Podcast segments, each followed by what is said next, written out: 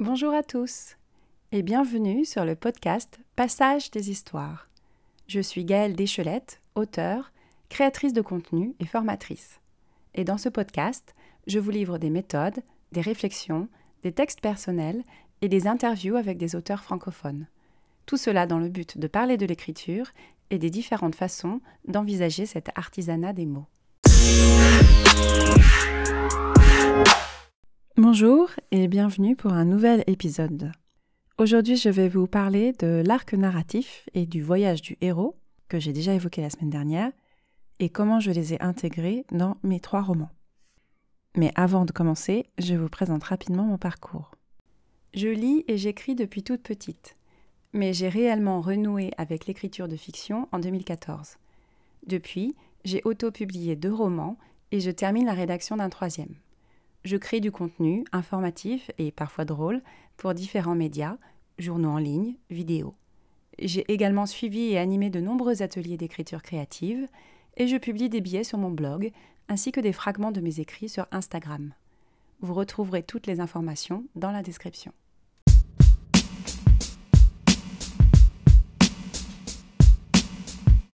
Si vous ne savez pas ce que veut dire euh, arc narratif et voyage du héros, je vous invite à vous référer au podcast de la semaine dernière. Et si vous avez déjà écouté ou que ça vous parle, on commence tout de suite avec le premier roman. Hein. Faisons les choses euh, de l'ordre linéaire. Ça tombe bien, c'est dans le thème. Alors, quand j'ai écrit donc, mon premier roman, euh, Sois belle et tais-toi, si vous avez déjà écouté le podcast que j'ai fait à ce sujet, vous saurez que j'ai travaillé sur un, récit qui existait déjà. Donc, à l'époque où je l'ai écrit, j'étais en troisième, et je me souviens plus exactement euh, de la méthode de travail. Je sais qu'on a fait plusieurs, euh, plusieurs travaux en cours d'année, parce qu'on l'avait fait en, cours avec notre prof de français. Euh, on avait travaillé sur les personnages, on avait travaillé sur l'intrigue, etc. Et ensuite, il fallait qu'on fasse une histoire. Euh, donc je pense qu'à l'époque, on n'avait pas parlé de, d'arc narratif, ni du voyage du héros d'ailleurs, mais on avait quand même une idée de progression dans l'histoire. Donc quand j'ai repris euh, cette euh, nouvelle que j'avais écrite et retravaillée depuis, hum, donc j'ai, juste développé l'histoire pour que ça en fasse un roman d'une centaine de pages. ce qu'il y a de facile en fait avec les, histoires comme celle que j'avais écrite, qui est donc un roman policier, c'est qu'effectivement, on a forcément des éléments de l'arc narratif assez facilement qui nous viennent en tête, puisqu'il faut un accident de départ, puisqu'il faut euh, un appel à l'aventure, puisqu'il faut des éléments de surprise et des, pistes, des fausses pistes aussi pour avoir euh, une enquête digne de ce nom. Donc de ce côté-là, c'était relativement facile. Les éléments étaient faciles à trouver. Quand ils n'avaient pas déjà été trouvés d'ailleurs. Euh, par contre, en travaillant donc cette histoire euh, à la relecture, avec le travail avec ma coach, euh, Christine Liang, un des retours que j'avais eu, c'était cette histoire de vol de tableau, dont je ne dirai pas plus pour vous réserver la surprise. Cette histoire de vol de tableau, c'est un peu dommage qu'on n'en sache pas plus. Et donc, pour cette histoire secondaire, en fait, qui, qui est liée d'une manière ou d'une autre à l'histoire principale, cette histoire secondaire, j'ai dû la développer. Et donc, j'ai aussi travaillé sur l'arc narratif de cette histoire secondaire. Et donc, il fallait que voilà qu'il y ait également aussi euh, euh, un incident euh, de départ qui emmène donc Roger Millard, qui est le directeur de l'agence de détectives où travaillent les deux héroïnes, soit intéressé par cette affaire, qu'il se décide de s'y rendre, qu'il ait aussi des pistes, des fausses pistes, des voilà des éléments d'enquête qui ensuite amène au dénouement final où, euh, où, il va découvrir euh, comment a été fait le, vol de tableau. Euh, donc ça, c'était intéressant de travailler de cette manière-là, puisque j'avais déjà vu avec Christine les éléments, comment dire, théoriques de, de l'arc narratif, mais c'était la première fois que je l'appliquais pour une histoire que je n'avais pas déjà commencé à écrire. Et ce qui était intéressant aussi, c'est qu'il a fallu donc développer cette histoire, mais aussi l'intercaler avec l'histoire euh, principale pour savoir bah, quand est-ce qu'on la fait commencer, quand est-ce qu'on l'arrête, euh, quels éléments apparaissent à quel moment, et donc en alternant euh, entre différents chapitres, voilà, donner des éléments de l'enquête autour de, ce, de ces vols de tableau. Et au final, je trouve que d'avoir cette ligne secondaire un peu plus développée, ça a donné aussi du relief au roman, qui, bien qu'il ne fasse qu'une centaine de pages, et aurait peut-être mérité un peu plus de, développement, a quand même voilà, une, intrigue bien ficelée, on va dire, et l'arc narratif est plutôt respecté. Donc voilà pour mon premier roman.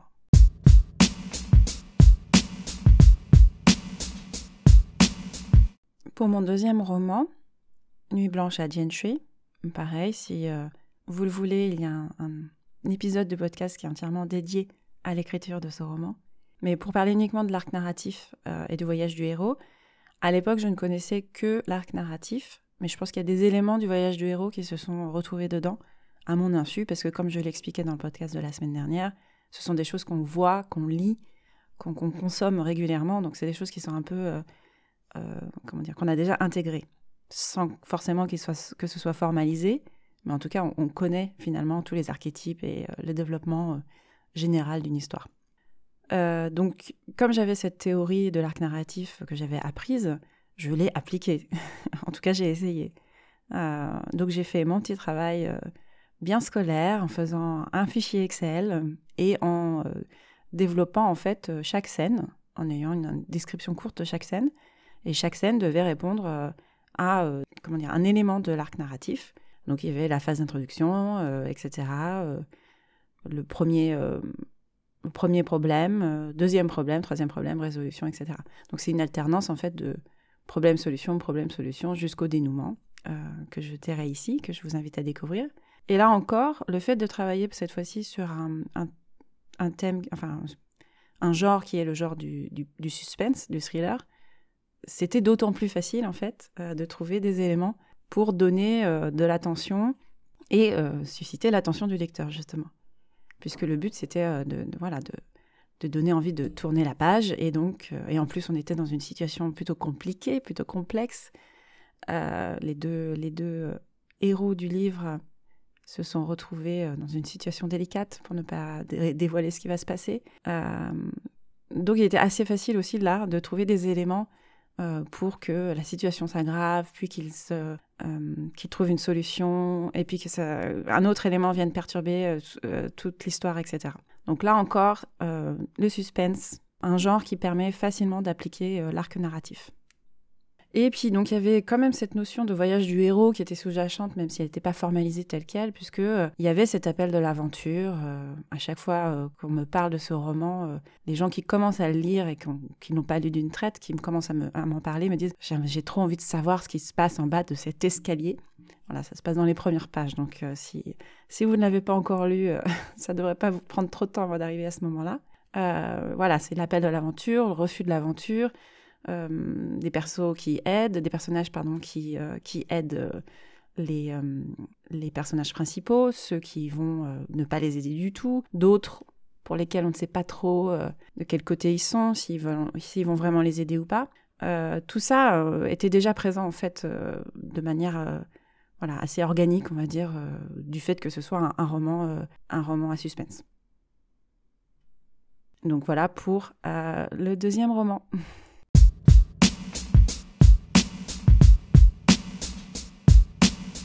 Pour mon troisième roman, donc, qui est Apparaître, que je suis en train de, finaliser en ce moment même, qui s'appellera certainement Les sirènes du métro. En tout cas, c'était le, titre euh, initial. J'avais travaillé, comme j'ai expliqué aussi dans, un podcast dédié à, ce roman, j'ai travaillé sur euh, des, comment dire, des fragments que j'avais écrits il y a plusieurs années et qui étaient présentés sous forme de, de nouvelles. Donc il n'y avait pas de structure. Et là, du coup, j'avais aussi la possibilité d'utiliser l'arc narratif et cette fois-ci aussi le voyage du héros que j'avais euh, appris euh, quelque temps auparavant euh, dans mon fichier Excel que, je conserve précieusement. Et donc j'ai développé en fait l'histoire en ayant en tête tout cela, donc l'arc narratif comme je vous l'ai expliqué précédemment. Je dirais que le, déroulé est venu assez rapidement, puisque voilà, c'était une succession de, rencontres, de, comment dire, de rencontres avec différents personnages, différents archétypes, personnages aidants, personnages antagonistes, etc. Tout en gardant un peu de suspense. Je voulais pas que tout soit blanc ou noir, les, méchants d'un côté et les très gentils de l'autre. Donc en essayant de garder aussi un peu de change-forme dans, l'idée, euh, des gens qui ont l'air sympathiques et qui finalement ne, le sont pas, ou qui n'ont pas l'air très sympathiques, mais finalement peut-être vont aider la personne à la fin. Et donc j'ai noté toutes ces idées et ça, coulait de source, on va dire. Euh, la difficulté de, ce roman, c'était euh, pour moi que c'était un roman, un récit initiatique, ce que je n'avais jamais écrit auparavant. Euh, comme vous pouvez le connaître, enfin le savoir, comme je vous l'ai déjà dit, j'écris plutôt du roman à suspense, des romans policiers. Même dans mes nouvelles, je mets beaucoup de suspense. c'est quelque chose qui me vient assez facilement. Et donc dans le récit initiatique, il y avait bien sûr des éléments de progression hein, du, du, personnage, mais c'était quelque chose où euh, je, je me retrouvais confrontée à une difficulté, c'est-à-dire que je ne pouvais pas faire du suspense à répétition parce que ce n'était pas le genre du roman.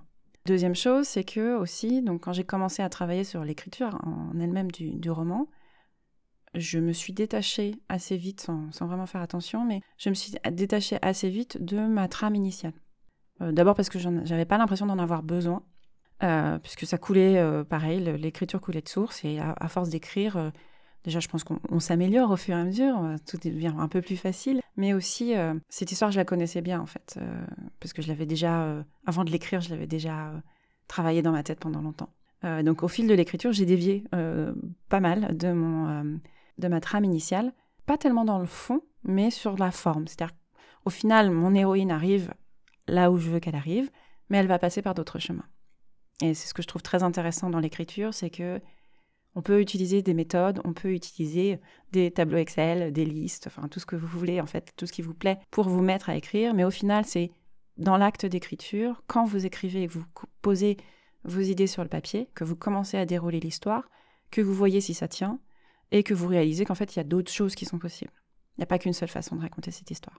Du coup, en fait, euh, j'ai dévié de, de, l'histoire de la trame euh, initiale, ça c'est sûr. Mais au final, j'ai découvert que naturellement, euh, je respectais quand même cette idée de progression, euh, qu'à chaque fois qu'il y avait voilà, une, une, mauvaise nouvelle, il y avait un temps de réaction, puis un temps d'action, et d'essayer de, de, ne pas enchaîner trop les, les révélations très très qui peuvent être un peu difficiles, d'avoir des moments de pause et des moments de, de réflexion plutôt.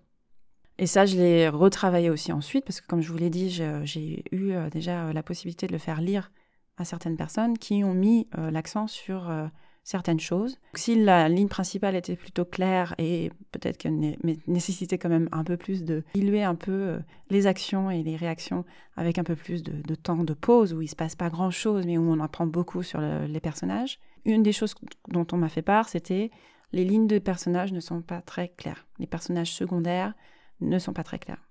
Et là, du coup, je suis revenue euh, au voyage du héros. J'ai surligné euh, les, passages où il y avait tel ou tel personnage. Chaque personnage avait une couleur. Et en relisant les mots associés à ces personnages, j'ai dégagé en fait euh, l'essence même de ces personnages. C'est-à-dire que je ne les avais pas forcément définis comme tels auparavant, vraiment de manière claire. En tout cas, ça l'était dans ma tête, mais c'était pas défini sur le papier. Et une fois que j'ai posé ces mots sur le papier, je savais qui allait être mon mentor, qui allait être euh, le change-forme, qui allait être la tentatrice ou le tentateur, etc., etc. Et du coup, en réécrivant, en relisant et en réécrivant le, livre, euh, quand je dis réécrire, hein, il ne s'agit pas de tout réécrire, bien sûr, mais en gros, j'ai fait des modifications, euh, des ajouts et, des, des, choses que j'ai ôtées aussi, qui ont permis en fait de donner vraiment une, enfin en tout cas, euh, pour l'instant, il n'y a que moi qui l'ai relu. Donc Mais je trouve qu'en tout cas, ça a permis euh, d'éclaircir les choses. Euh, voilà, c'est un vrai change-forme, c'est une vraie tentatrice, c'est un vrai, une vraie personne qui va l'aider, c'est son mentor, etc. Et du coup, c'est beaucoup plus clair, une fois qu'on a ça en tête. Donc, je sais que pour le prochain, qui sera entamé dès que j'aurai fini la, correction du troisième, je ferai également un arc narratif, comme pour les précédents, et surtout, j'utiliserai le voyage du héros pour définir clairement mes personnages en tant qu'archétype. Voilà. Donc, euh, vous aurez peut-être euh, très rapidement l'occasion de lire ce troisième roman. Euh, en tout cas, je vous tiendrai au courant. Et voilà donc pour le troisième roman, comment j'ai travaillé avec l'arc narratif et le voyage du héros.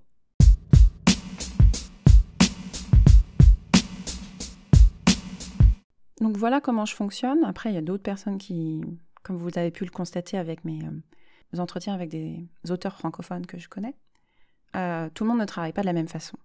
L'arc narratif, le voyage du héros, ce sont des, aides, des choses qui peuvent vous aider à euh, confectionner une trame. Je pense que c'est utile pour les personnes comme moi qui ont beaucoup, beaucoup d'idées et qui veulent tout mettre dans, un seul roman. C'est pas forcément une bonne idée d'ailleurs. Ça les aide à faire du tri, tout simplement. Ça les aide à prendre une direction et à tenter cette direction. Et comme je le disais euh, pour l'écriture de mon troisième roman, mais c'était vrai déjà pour les, deux précédents, au fil de l'écriture, on découvre des choses.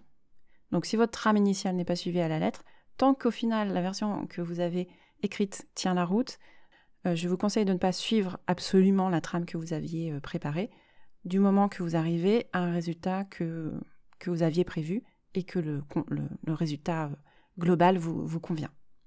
Voilà. Euh, et puis donc, euh, ajoutez des, les rôles de tous vos personnages, autant, que la, description des personnages, mais ça j'en parlerai sûrement dans un autre épisode sur comment créer les personnages. Si vous savez quel est le rôle de la personne, ça va vous donner... Donc le rôle, quand je parle de rôle, je parle de euh, mentor, euh, change-forme, euh, tentatrice ou tentateur, ami. il y avait aussi les, les, gens, les taquins, ce qu'on appelle les filous, qui vont donner du fil à retordre, etc. si vous avez besoin de plus d'informations, vous pouvez revenir au, précédent podcast dans lequel j'explique un peu ça en détail. Mais en ayant ça en tête, finalement, ça va naturellement donner une coloration au personnage. Si vous connaissez son rôle, son archétype, vous savez ce qu'il va faire dans la scène. Vous savez euh, comment il va réagir et ça va, ça va vous aider euh, à ne, voilà, avoir des personnages qui soient riches euh, et une histoire qui soit un peu plus complexe que, que de base. Donc voilà pour mes conseils et mes retours d'expérience de l'utilisation de l'arc narratif et du voyage du héros dans mes trois romans. J'espère que ça vous a plu.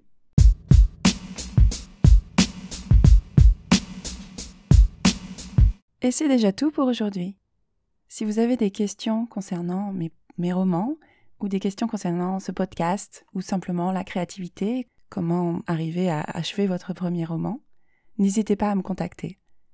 Vous pouvez également consulter mon d'Instagram passage.d.histoire. Et si vous avez une idée, un projet, contactez-moi pour profiter d'une session découverte gratuite. Toutes les informations et les liens sont dans la description. Merci de votre écoute et je vous dis à bientôt pour le prochain épisode.